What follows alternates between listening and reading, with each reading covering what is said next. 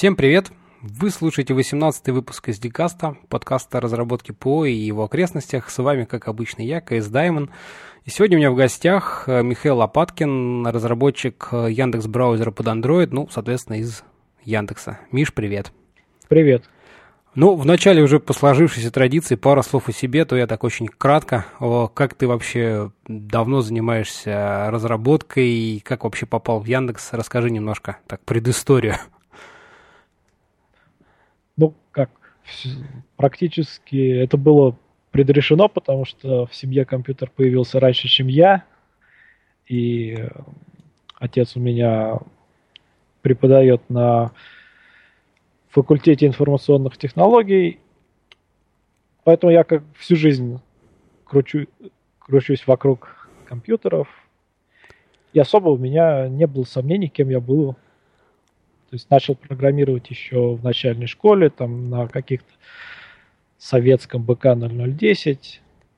А потом э, на старших курсах уже попал в аутсорсинговую компанию у нас в Нижнем Новгороде – и так случилось, что я начал писать практи- э, Android по какому-то субподряду субподряда для Гугла. То есть непосредственно прям сам, саму операционную систему ты имеешь в виду? То есть, ну, и... в общем, да. Ну, поскольку я тогда был еще зеленым джуниором, это были юнит-тесты для Android, но до сих пор там где-то мой код где-то в недрах Android остался. О, вот оно даже как. Так, очень интересно. Вот, это был 2007 год, и вот с тех пор уже практически почти восьмой год я так или иначе занимаюсь андроидом как для сначала все в той же компании мы работали с производителями телефонов там допиливали им Android а некоторое время назад я решил что мне надоело продавать свои часы и пошел работать в Яндекс над э, продуктом непосредственно. И так оказалось, что начал делать Яндекс браузер. Ну ты, то есть, собственно, в Яндексе как раз-таки именно вот сразу попал в команду Яндекс браузер, да, я понимаю? Да. Понятно. Ну, расскажи тогда немножко вот э, поподробнее, как, в принципе, что, насколько у вас большая команда, то есть, я так понимаю, у вас там есть несколько подразделений, да, Яндекс браузер там для десктопа, опять-таки разные операционные системы, вот э, под Android, соответственно, сейчас делается тоже, да? Как у вас все это устроено? Ну, разработка у нас достаточно большая, скажем так, в общем, у нас порядка сотни человек занимаются разработкой браузера. Большая часть, конечно, пишет э, десктопную версию, а мобильная разработка это iOS и Android. Э, ну, 30, наверное, человек сейчас и занимается, примерно в равных пропорциях распределены. Угу. Несмотря на то, что у нас большая часть кода общая, как и у нашего прародителя Chromium, то есть и андроидный, и десктопный браузер, и iOS, они все живут в одном репозитории, все строятся из примерно одних и тех же исходников, с некоторыми, разумеется, изменениями. Угу. Люди, они специализируются, кто-то специализируется на, соответственно, десктопном программировании под Windows, под Linux, под да, macOS, кто-то вот а мобильная команда, они более или менее отдельно, потому что у нас такой требуется специфический набор э, навыков. Будь то это Objective-C и iOS программирование, или Java и Android программирование. Угу. Слушай, а вот э, как бы по, по функционалу, по фичам, то есть как бы вы стараетесь, чтобы, в общем-то, под все платформы, да, браузер обладал, по сути, одними и теми же возможностями. Я правильно понимаю, да? Или есть какие-то отличия вот здесь все-таки? То есть специфика десктопных э, каких-то да, продуктов, а вот, э, вот мобильного? То есть какие-то фичи более ну, нужны, наоборот, там в мобильном, какие нет? Вот. Ну да, некоторые фичи, они, может быть, э, для десктопа подходят, но для мобильного, скажем, они будут э, замедлять открытие страниц или э, выжирать батарейку неимоверно. То есть не, набор, несмотря на то, что мы стремимся, чтобы у нас там был какой-то больш, большой общий набор фич и э, как можно больше переиспользовать кода, иногда так получается, что есть как мобильно специфичные фичи, так и десктопно специфичные. Понятно. Слушай, а вот ты сказал, что у вас все это дело, ну, так сказать, все разные платформы, все, все, все живет в одном, так сказать, большом репозитории. Вот расскажи, как у вас получается, то есть как устроено так, что вот, э, по сути, немножко разные специфические задачи живут там в одном месте и не конфликтуют, и все это как-то вот э, живет, так сказать, суще, существует все параллельно. Вот расскажи, как все это может быть так. Ну, если в двух словах, то просто надо фичу разрабатывать так с прицелом на то, что она будет существовать в нескольких платформах. То есть достаточно стандартная, в общем-то, задача, когда мы выделяем какое-то общее ядро, и которое будет работать и на десктопе, и на мобильном устройстве. И уже к этому ядру вокруг него строим какие-то платформы специфичные надстройки. То есть, если логика у вас отличается там парой строчек, что обычно бывает редко, uh-huh. ну, не знаю, там можно в код какой-нибудь define вставить. Если это Android, то компилируй вот эту строчку, а если это macOS, то компилируй другую. Если логика как-то более серьезно отличается, то тут уже надо как либо применять там какой-нибудь подход типа внедрения зависимостей и развязать логику там через интерфейс, например. Ну, то есть в простейшем случае, я так понимаю, равно, так сказать, да, там платформы специфичные вещи, они там лежат где-то по отдельным папочкам, но тем не менее понятно, что ссылаются на единое общее там ядро или общие компоненты, которые разделяемы, да, между всеми подпроектами, скажем так. А вот, э, ну, соответственно, разработка идет с каких-то параллельно в разных ветках, соответственно, правильно? И вы, так сказать, периодически просто а, сливаете к себе там какие-то изменения. Вот опять-таки, ну, этот один вопрос. И дальше, собственно, сразу напрашивается, а вот э, как вы синхронизируете, соответственно, с Chromium, да, потому что ясно дело, что однажды там слив к себе там, так сказать, форкнув проект, ну, как бы, ведь надо же сливать себе апстрим, да, и он там, возможно, быть э, изменения какие-то, которые могут ломать какие-то там а, ваши там наработки. Вот расскажи немножко поподробнее, как здесь все устроено. А, но я сразу уточню, что мы не живем сами в разных ветках. Мы же, у нас есть один такой мастер или транк, как вы при, как, в зависимости от э, VCS, какой вы А, кстати, кстати, как, ну, кстати, какой вы используете? Ну, наверное, гид все-таки. Да, у нас гид. У нас гид. Угу. Ну, то есть у нас есть один мастер, там живет все, и все правки, они идут в результате в мастер pull реквестами как на гитхабе каком-нибудь. Угу. А что касается подливания апстрима, ну, это такой достаточно мучительный процесс. Я когда докладывал там на субботнике, можно поискать. Да, мы видео. ссылочку обязательно приложим. Угу. Вот, я кратко, более или менее кратко описал, какие сложности возникают. Основная проблема в том, что Chromium он начинает он постоянно ребята что-то рефакторят, что-то переносят с места на место. Притом рефакторят они чуть ли не на уровне и на уровне там, например, своей стандартной библиотеки. У них есть свои там шарит-поинтеры, свои хэшмапы, потому что проект старый, еще до 11, до 11 плюсов появился. Угу. И такое, такое добро тоже рефакторится. И в результате, да, у нас постоянно возникает проблема из-за того, что наш код основан на старой версии, он перестает например, компилироваться. Пока мы не придумали ничего сильно лучше, чем сидеть и править все это вручную. Ну, понятно, то есть каждый, так сказать, мерч апстрима – это такая боль, когда там садишься, садятся там кучкой и давайте, значит, разбираться, что, что там изменилось, что у нас сломалось, да, или как, как все это? В общем, да, как ты описываешь, это именно так и происходит. То есть на самом деле мерж у нас происходит постоянно. Как только заканчивается один, начинается следующий. Чем быстрее мы заканчиваем мержить, тем меньше нам мержить в следующий раз. Такая вот. Понятно. А у вас кто-то как бы отдельно люди этим занимаются, кто отвечает, так сказать, за сливание апстрима, либо вы, так сказать, как, как вообще вот у вас организован процесс сам? Вот э, расскажи немножко. Но здесь мы тоже, ну, как сказать, подсмотрели у Гугла. Ну, достаточно на поверхности лежит идея.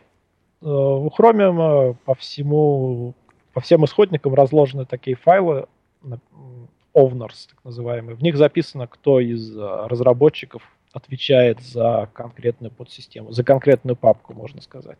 Кто либо ее первоначальный автор, тот, кто знает, как она работает досконально. Мы завели такую же параллельную систему. Она нужна, во-первых, чтобы знать, кого звать на ревью кода, а во-вторых, чтобы знать, на кого назначить выпавшие в этой папке конфликты и ошибки при мерже. Соответственно, ответственность овнера, владельца кода в нашем случае, это как раз и в том числе разрешение проблем при мерже. Mm-hmm. Понятно. Слушай, а вот как бы фич тоже вы, значит, э, там разрабатываете, у вас код ревью, да, я так понимаю, вы тоже, в общем, все это отправляете. Тоже, соответственно, в зависимости от того, в какой области, скажем так, там, ну, под, под сабмодули вы разрабатываете, то тому и уходит на ревью, да? Как у вас вот разделено по есть, разработке? Или у вас кто-то там отвечает только за там GUI, кто-то за какую-то системную часть? Как вот это все построено? У нас есть определенное разделение, там есть отдельные команды, которые занимаются сетевой частью, есть команды, которые занимаются графической частью, есть команды, которые занимаются всем остальным, там, обвязкой браузера, все вот эти закладки всевозможные. Mm-hmm. В мобильном у нас все-таки поменьше, поэтому у нас по большей части все занимаются всем. Есть определенное разделение, кто пишет больше на Java, кто пишет больше на плюсах, но не более того. Понятно. Ну и, соответственно, ладно, про это более-менее понятно. Значит, дальше, так сказать, тестирование тоже у вас, я так понимаю, присутствует обязательно, собственно говоря, да? Ведь как бы куда же без тестирования в наше время? Или как? Но без тестирования в каком-то виде все-таки не, нельзя. Ты же написал код, и откуда ты знаешь, как правильно он работает или нет. Ну, я к тому, что у вас, так сказать, есть и юнит-тестирование, да, и какой-то дальше там уже функциональный и так далее, там, или, или как вот это, как, как вообще происходит, скажем, вот там выпуск а, там релизов, да, то есть вы там обозначаете какой-то там а, набор фичей, которые должны войти в релиз, да, то есть, по сути, какую-то вы методологию, опять-таки, используете, если так уж совсем говорить, вот э, в общем и целом. Какой у вас подход, в принципе? А, ну, как? У нас э, есть э, релиз бранчи, которые э, релиз ветки, в которые попадают не все подряд изменения. То есть мастер, как это такое... Там есть все вообще, что мы только разрабатываем. В релиз ветки мы, соответственно, переносим только часть комитов, в основном исправление багов и мелкие доработки. Ну, вы, вы получается, их как-то черепиками, что ли, делаете? Да. Либо... Угу, понятно. У нас есть определенный план, там, какие фичи у нас должны войти в очередной релиз. Угу. И в зависимости от этого мы, собственно, и определяем, какие комиты надо переносить, какие нет. Угу. Хорошо, ну вот в итоге, в общем, так или иначе, вот в ветку в эту попал весь необходимый код, соответственно, который вроде как планируется к релизу. Что, что дальше происходит? Дальше у нас э, основная все-таки нагрузка ложится на ручное тестирование, то есть э, есть специально обученные люди, которые занимаются ручным прокликиванием основных сценариев. Угу. То есть перед релизом там выполняется более или менее полное регрессионное тестирование. Угу. Но в процессе разработки у нас такая, на самом деле, непрерывная интеграция. То есть, считай, каждый э, комит практически приводит к тому, что у нас выпускается новая версия, которую тестирование знает, где взять. Получается так, что разработчик говорит, что я реализовал вот такую вот фичу. Она попала в такую сборку, соответственно, тестирование уже может взять и более подробно проверить именно то, что вот эта фича, она работает как надо. Ну да, не, не дожидаясь как бы полноценной сборки, где будет все-все-все, да, я так правильно понимаю? Да. Угу. Ну и, разумеется, у нас там у нас есть и юнит-тесты, и так, более интеграционные тесты, которые уровнем повыше работают, которые гоняются автоматически при каждой сборке, при а, и в pull реквестах тоже. То есть нельзя влить в мастер что-нибудь, что сломает тесты. Mm, ну, понятно, хорошо. Слушай, а вот какие-то код quality там инструменты у вас тоже есть, так сказать, там какой-то... Вы используете какие-то такие? Ничего сверхъестественного мы пока не используем. Из э, самого для плюсового кода самый продвинутый это то, что и самый продвинутый инструмент, который у нас есть, это то, что мы перешли на Silang полностью на андроиде, например. Mm-hmm. А что до этого было, соответственно? Соответственно, был GCC. Ну, понятно, GTC. Угу. А вот расскажи тогда немножко подробнее, вот переход как бы так легко дался или какие-то были подводные камни вот при переходе? Были какие-то мелкие проблемы, но я не припомню, чтобы у нас были прямо такие серьезные проблемы. К счастью, ап апстрим поддержал Силанг раньше, поэтому нам не нужно было править вообще весь их код. Если бы там были какие-то э, проблемы со сборкой силангом, наверное, это стало бы... Либо мы бы потратили неимоверные усилия, чтобы заапстримить все наши правки в этой части, либо это стало бы стопером для нашего перехода. Я помню, что у нас, по-моему, один человек справился с тем, чтобы исправить все, что всплыло, когда мы первый раз его включили. Ну, то есть, в принципе, можно сказать, по большому счету, безболезненно так, в общем-то, перешли если один человек достаточно так... То есть не, немного сил очень пришлось приложить.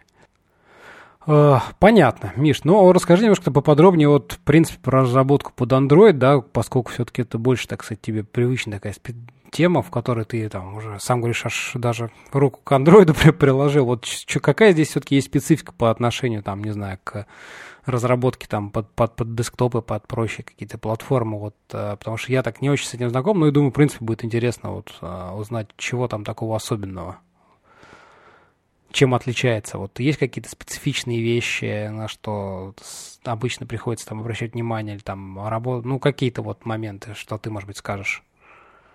Самая серьезная, наверное, проблема под андроидом, которая затрагивает и дизайн, приложение,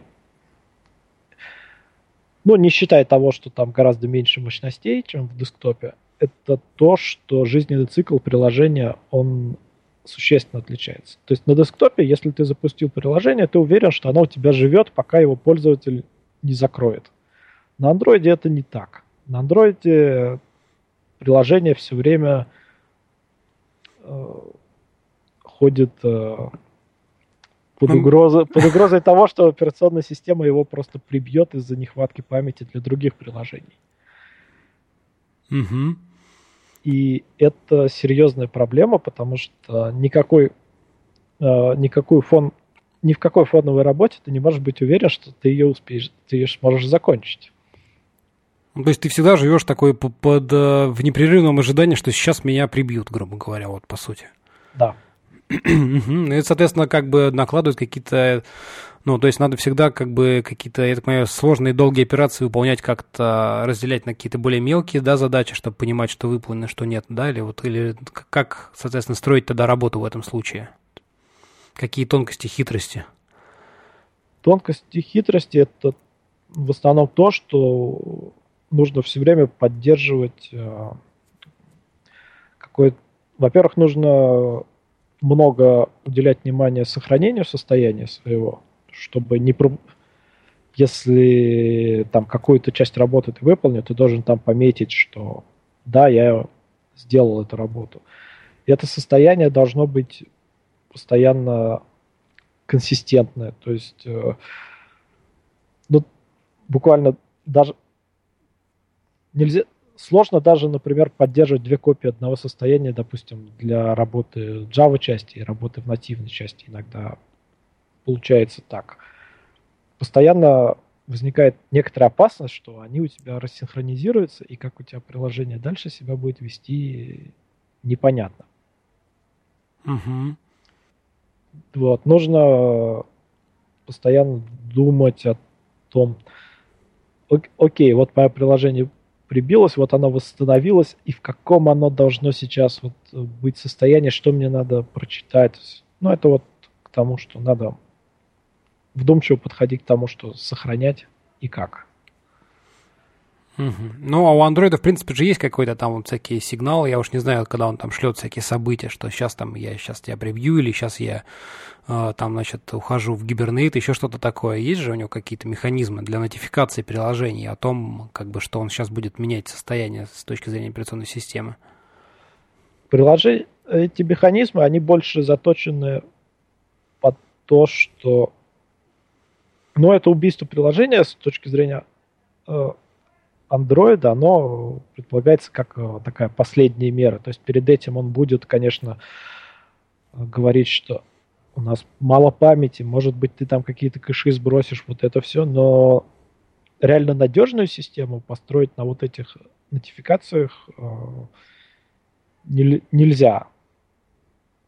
То есть э, буквально все, что ты все, что ты можешь надежно узнать, это то, что твое приложение экран твоего приложения ушел из э, форграунда, что называется, когда пользователь там переключился на что-то другое, ты получил один callback, и вот этот один callback это практически все, что система гарантирует. На самом деле, если там памяти будет мало, она тебя и прямо на виду у пользователя может убить. Неоднократно такое видел. Угу. Понятно. То есть Получается, надо как-то, значит, еще даже если ты говоришь, что даже на форграунде, то есть, в принципе, всякие тяжелые процессы, тяжеловесные какие-то вещи надо как-то там хранить в кэше, да, то есть, я так понимаю, как вот все это, вот, то есть, например, открытие большой страницы же тоже можно, да, по сути, привести к убийству к браузеру, то есть, если она вот большая, тяжелая какая-то совсем там ресурсоемкая. Как вот вы с этим справляетесь или как там, ну, в принципе, с этим принято справляться? А, ну, Chromium, основанные на Chromium браузере, они решают эту проблему следующим образом. Для того, чтобы... А, ну, ты знаешь, наверное, что Chromium там запускает для каждой страницы, грубо говоря, дополнительный процесс. Ну да. Угу. И там в Task Manager видно, что там 100-500 Chrome XZ запущено. Ну да. Э, точно так же он делает на самом деле и на Android. Он запускает для каждой страницы, соответственно, дополнительный сервисный процесс. По крайней мере, когда у тебя страница истечет памятью, там по какой-то причине у тебя не упадет весь браузер, например. Он покажет э, окошко, что ай-яй-яй, как там называется, он улетел. Угу. Но у нас очень сложно я на самом деле не знаю такого способа, как сделать так, что если у тебя страница не помещается в памяти, ну, ее никак не покажешь, я думаю. Понятно. Нет, ну да, конечно, если там непосредственно вся страничка, которую надо трендерить и показать, то, конечно, как бы полюбать память нельзя. Но вот э, какие-то вещи, то есть там в бэкграунде, то есть то, что можно по максимуму как-то разделить, э, вы же как-то стараетесь это разделять, чтобы там разбивать, не знаю, на процессы, какие-то складывать в кэш, либо еще что-то, вот, чтобы все-таки память, э, ну, не полностью прям там, как на десктопе, можно не париться, все, все грузить и, и все, и забыть про это. То есть какие-то такие механизмы, я так понимаю, все-таки все-таки есть, делаются, или вот как? Ну, на, да, мы работаем над тем, чтобы и уменьшить количество памяти, занимаемое процессом, и позволить нам э, больше процессов держать в памяти, как-то сбрасывая их состояние на диск или как-то по-другому сериализуя. Вот. Но пока это такая еще достаточно экспериментальная работа. Понятно. Слушай, а расскажи, вот в принципе, как бы, да, вот разработку под Android, то есть это все вы как-то на эмуляторах, да, делаете, проверяете, а потом просто подключаете устройство и уже, так сказать, в режиме там дебага, да, на непосредственно устройствах отлаживаетесь. Вот э, с точки зрения отладки просто интересно, какие инструменты есть, чтобы как-то все это, это то же самое там те же самые там GDBE, уж не знаю, и так далее, либо что-то другое, какие-то специфичные вещи? Ну, для разработки под Android никто, наверное, из а, Android разработчиков опытных тебе не посоветует использовать эмулятор, потому что он очень медленный. Он mm. э, где-то на порядок медленнее, чем железное устройство. А работать э, с железным устройством, в принципе, также удобно. Ну, просто по USB подключил, в режим, так сказать, там отладки перевел, да, я так понимаю, и прям отлаживаешь непосредственно на девайсе. Да, это очень легко и просто. Uh-huh. На эмуляторе это просто невозможно делать, он слишком медленный. Единственное, для чего мы его используем, это для прогона юнит-тестов на Continuous Integration ферме. Mm, понятно. Туда сложно как-то сложно засунуть дата-центр девайс. Ну, я представляю, такая просто стойка забитая разными Android-телефонами. Понятно. Слушай, а в чем, так сказать, вы, какой IDE, вот в чем код под Android пишет? Я помню, раньше это под Eclipse еще была выпущена, собственно, Гуглом первый плагин. Что-то сейчас это с тех пор вообще изменилось. Что сейчас есть вообще? Где, где сейчас принято код писать под Android? Удобно, точнее, это делать.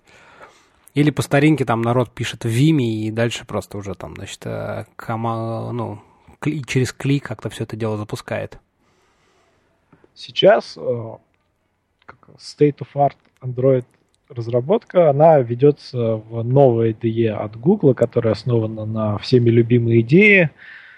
Называется а, да, да, штука да. Android Studio. Вот, точно, и она точно. уже даже угу. дошла до релиза 1.0. Но она уже была достаточно стабильной, ее, в принципе, можно было использовать в продакшн. Я знаю достаточно много людей, которые ей пользуются. Мы в своем проекте, к сожалению, ее не можем использовать, потому что Android Studio завязана на то, что ты будешь собирать свой проект Gradle с Android плагином. Android плагин и Android Studio, они вместе разрабатываются.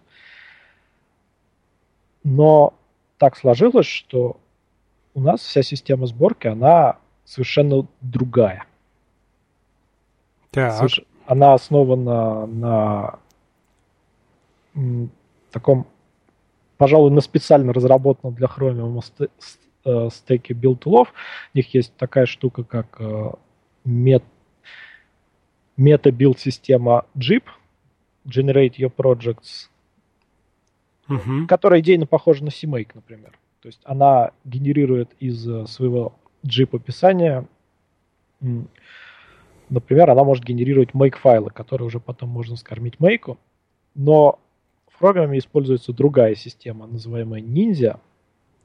Она тоже, она похожа на make, она тоже занимается тем, что, собственно, вызывает компилятор с нужными аргументами в нужном порядке, там компилятор, линковщик и все прочее. Uh-huh. И вот в эту систему у нас интегрирована и сборка андроида, там упаковка ресурсов, например, и подготовка там релизного APK файла.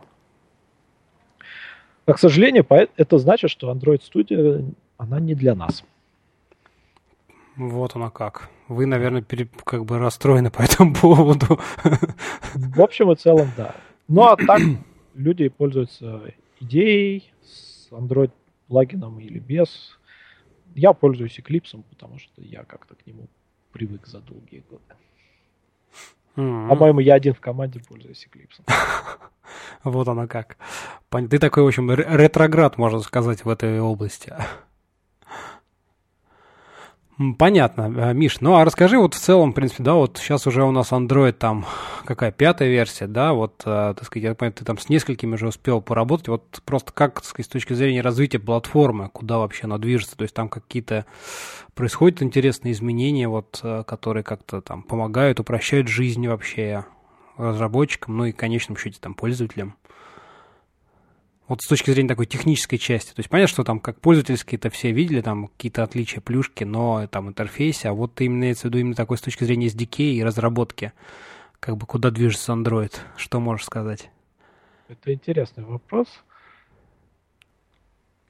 Из интересных плюшек, которые появляются, ну, становятся, появляются какие-то инструменты, с которыми э, легче разрабатывать. Например, не, далеко не сразу появился фреймворк для э, UI-тестирования, то есть который, скажем, симулирует там клики и все, все такое.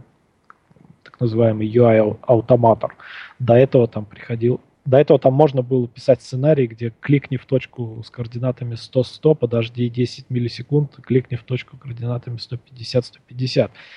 И понятно, что с этим жить очень сложно, потому что время обработки вот первого клика, оно может у тебя там быстро пройти, а может медленно. И твой тест становится хрупким. Соответственно, сейчас появились, появился UI-автоматор, который позволяет тебе более или менее понимать, что у тебя там нарисовано на экране, какие кнопки, а, ну то есть в нем ты уже описан, типа, нажми вот эту кнопку, там, дождись, пока что-то там изменится на экране, тогда нажми уже туда-то. Ну, то есть вот как-то так, да, я правильно понимаю, выстраивать?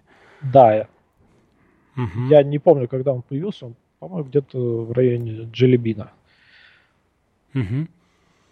Вот. Появляются более удобные утилиты по анализу потребления памяти приложением. Вот. Более удобные фреймворки для рисования анимаций. То есть Android теперь движется в сторону, что все должно быть анимировано. Мне кажется, это они там немножко перебрали уже в пятой версии, она немножко липовато уже стала смотреться. Все прыгает, куда-то резинится, там кружочки вот эти, риплы расходятся. Слушай, а там анимация, она как-то прям на уровне ядра заложена, либо же надо где-то сбоку вот, или анимация пришита в андроиде? То есть просто всегда там, знаешь, ну как бы так, такой, может быть, немножко дилетантский взгляд на это, там, да, допустим, там, не знаю, в macOS, там, не знаю, на iOS, это как-то вот оно на уровне ядра, и поэтому это всегда работает там быстро, плавно, все, все привычно, вот. А как-то в андроиде всегда вот этот интерфейс всегда был немножко тормознутым, и всегда как-то вот воспринималось, что э, вот эта вся сверху прикрученная эта анимация, что она как-то, наоборот, как-то неправильно сделана, вот. Либо я ошибаюсь, как сейчас там это с этим делом. Ну, в последней версии они добавили, они в очередной раз там все переработали, и теперь-то все должно быть просто гладко до невозможности.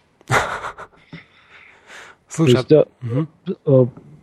где-то каждую пару версий они, э, разработчики Android, они переделывают весь графи- всю графическую подсистему заново практически. Слушай, а вот при этом они как-то обратную совместимость сохраняют как-то, то есть с точки зрения там SDK, и, либо они прям ребята, вот мы тут все поменяли, поэтому вот, значит, все ваши вызовы там наших функций, значит, все надо переписать заново, или, или как? То есть они как-то вот... Они очень много работают над обратной совместимостью я думаю, что большинство приложений, там, которые были написаны под 1.5 и 1.6, в принципе, все еще работоспособны на последних версиях. То есть есть определенное количество специальных костылей, расставленных по системе, которые смотрят. А это приложение было рассчитано на работу в 1.5. Наверное, для него там надо какой-то другой бажный патч использовать в коде. Угу. Практически это очень похоже на ту историю с Microsoft, которые для Windows 95 там написали специальный memory локатор для SimCity, который позволял ему использовать память после освобождения. Такая известная достаточно история. И вообще они с самого, с самого начала в андроиде был, была продумана эта проблема, что да, они будут выпускать новые версии, будут оставаться какие-то старые приложения, которые никто никогда не обновит. Угу. Понятно. То есть все-таки, все-таки, так сказать, на это заложено, и, так сказать, Google тратит, э, прикладывает там усилия, чтобы сохранить всю эту совместимость, так кардинально не зарезая все подряд на, каждом, на каждой новой версии. Я думаю, что какие-то ломающие изменения, они, конечно, были, но судя по тому, что я не могу ничего такого вспомнить, видимо, они были не такие глобальные, чтобы затронуть то, чем я занимался. Угу. Так вот, и, поэтому вот э, на вскидку я не могу вспомнить что-то, что вот сломалось между версиями. Ну, бывают баги, когда что-то ломается, да. Угу. Но чтобы намеренно сломана обратная совместимость, нет, не помню. Там даже баги сохраняет из-за обратной совместимости. Вот это даже как. Понятно. Ну ладно, ясно по этому поводу. А, слушай, Миш, ну расскажи немножко вообще, в каком состоянии, в принципе, вот э, Яндекс браузер там находится сейчас, какие там дальнейшие у вас, так сказать, планы и вообще куда движется проект в целом? А, ну, ты знаешь, это уже так близко подходит к тому, что я не, не тот человек, которого ты можешь спрашивать про то, ну, куда движется да. Яндекс браузер. ну, на, наверное, да, все-таки ты разработчик, но тем не менее, просто так какие-то совсем уже ближайшие такие ясные понятия. У вас, кстати, вы под, под Android уже какая-то есть версия? Я просто как бы не, не в курсе, к сожалению. То есть какой-то стабильный а, релиз. Ну, у нас уже считай, летом будет два года как стабильный релиз. Вот, вот, ну, понятно. Нет, а я что-то, знаешь, просто вот есть там, ну, который Яндекс браузер, а потом вот это сейчас вот новое, так сказать, там на десктопе, это, который Альфа или как там она носит кодовое а. название, да? 100, наверное, ты имеешь. Ну, может быть, вот такая совсем, без, без, с новым интерфейсом, точнее, как там, без интерфейса, так называемый этот, а, вот. Под Android, соответственно, вы тоже что-то такое же, то есть как-то в, в параллели движетесь в одно направление – ну как, в свое время вы все увидите. Все, все ясно.